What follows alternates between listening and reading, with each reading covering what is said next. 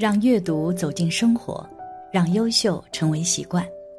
大家好，欢迎来到小叔说，小叔陪你一起阅读成长，遇见更好的自己。今天要给大家分享的是梨泰院惨案藏玄机。为了一次祸事，冥界准备了五十年。一起来听。老子有言：“天地不仁，以万物为刍狗。”这句话的意思是，天地并不仁慈。只会把万事万物都当成祭祀的祭品。老天不论对谁都是一视同仁的，并不会因为谁有钱就照顾谁，也不会因为谁贫穷就嫌弃谁。有钱或者没钱，有才华或者没才华，有能力或者没能力，老天都不会在乎，因为天道循环，没有人能够逃避天道的束缚。韩国梨泰院踩踏事件的新闻和影片，这两天到处都是。许多现场画面的细节不断的被挖掘出来，多次播放那个混乱夜晚发生的一切，不断的冲击着人们的视觉神经。这是个悲惨的事件，遇难人数已升至一百五十五人。很多人表示，没想到踩踏事件这么恐怖，以后再不敢扎堆凑热闹了。在大家哀痛逝者、同情伤者的同时，却出现了新的问题。许多人表示。看完这个视频，自己变得抑郁、焦虑，甚至愤怒，身体也表现出各种不适。有网友说：“看了这个，我连续三晚上都做噩梦，天一黑就没不敢出门了，看到人多就发麻。”有网友说：“我昨天也做噩梦了，梦见好多人在水里，还是滚烫的水，我站在岸边，他们试图拉我，吓死了。”也有网友说：“这是真的。”看完后心脏就痛，感觉自己喘不上气来。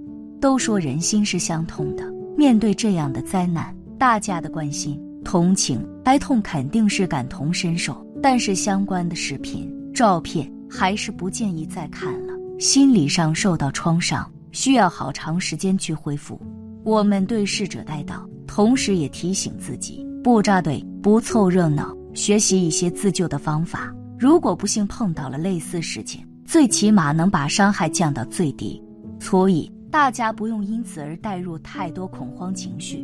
天道无亲，常与善人。上天从来不会偏袒谁，只会眷顾那些行善之人。很多人上香拜佛，祈求神灵庇佑。仁者无敌，善者无救。我们想要求得财富、健康，还有人生的幸福，不能向外求，最好的方法是向内求。吉人自有吉相，善人自有天助。让自己成为吉人、善人，自然会得到上天的庇护。我们可以来看一个故事，或许就能够明白。故事是这样的：在清朝道光咸丰年间，有一位叫牛树梅的先生，他担任宁远府知府，为官清廉勤慎，政绩显赫，民众一致称颂。忽然有一天发生了大地震，全城房屋倒塌，死伤人数无算。府衙也损毁多处，先生的儿子不幸遇难，他自己的腿脚也受伤了，行走很不方便。他感到很愤懑，就写了一篇书文来质问府城隍爷，大意是指责城隍爷享受万民香火，却不加以保护。全城这么大，难道都是的人吗？就连自身为官，也是问心无愧。儿子竟然去世了，自己也受了伤，难道真的是天道不足平信？神明鉴察也有差错吗？到了夜里，先生梦见城隍爷请他前去，按照宾主之礼坐下，对他说：“先生以文字相指责，理直气壮，可惜不能明了鬼神之道，所以请君前来一谈，以解释猜疑诽谤。凡是浩劫之城，都是由于众人积孽所导致的，绝非偶然。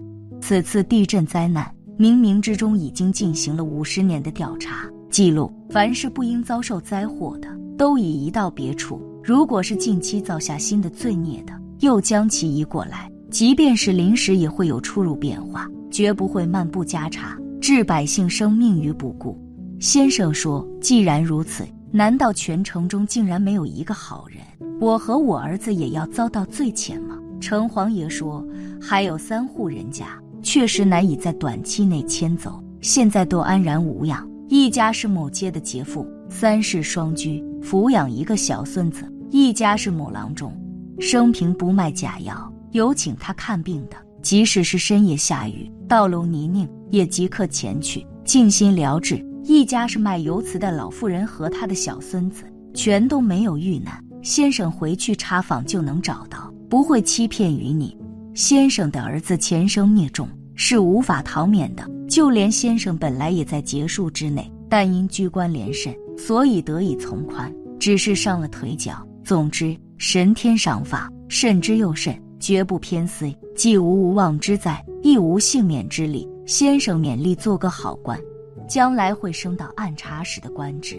先生辞谢，并致以歉意。醒后到处查访，果然找到了劫富和郎中，都是全家安然无恙。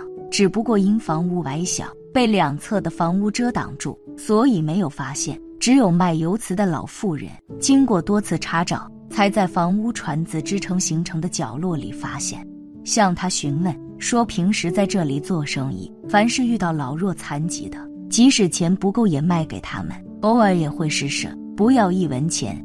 在地震前一两天，买油瓷的人忽然增多起来，供不应求。于是带着他的小孙子夜里做游瓷以备出售。地震发生后，祖孙二人被盖在倒塌的房屋下三天，就用游瓷冲击，因为压力太大，自己无法出去。没想到现在得以重见天日，先生大为惊奇。从此以后，深信鬼神成父的道理，更加勉力做好官。后来果然升职为四川按察使。这则故事让我们领略了天地鬼神因缘报应的神奇可畏。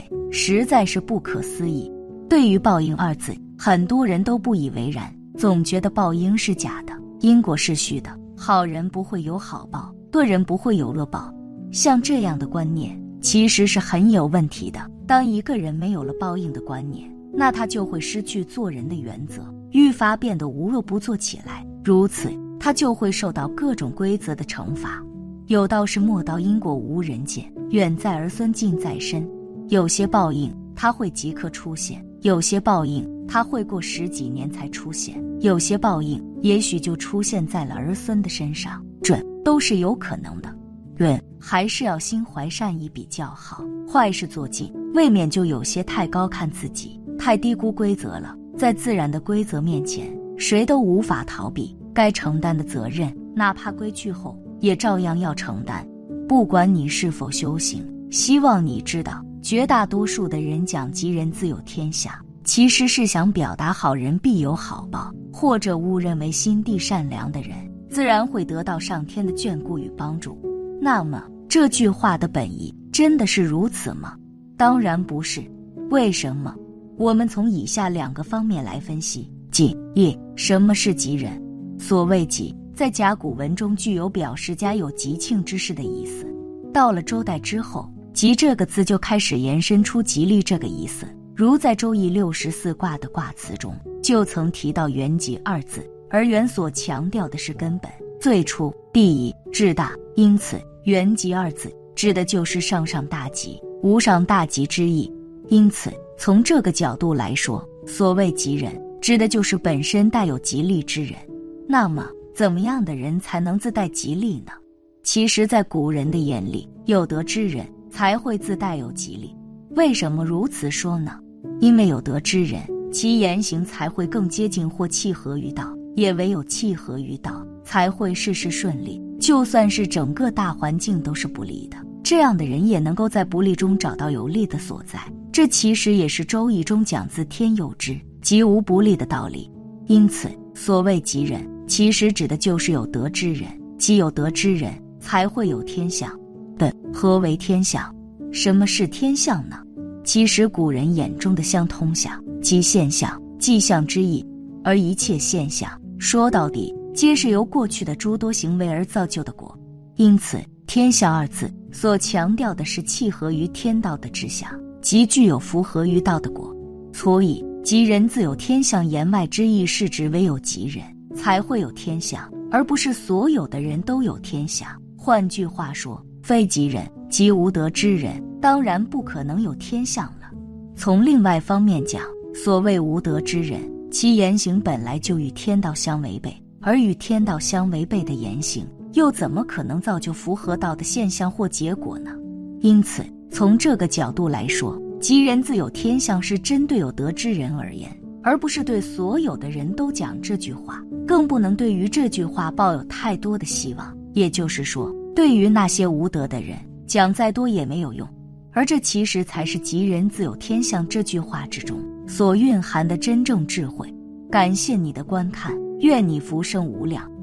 今天的分享就到这里了，希望你能给小叔点个赞，或者留言给出你的建议。别忘了把小叔分享给你的朋友，让我们一起成为更好的自己。还没有订阅小说的朋友，一定要记得订阅哦。我们下期不见不散。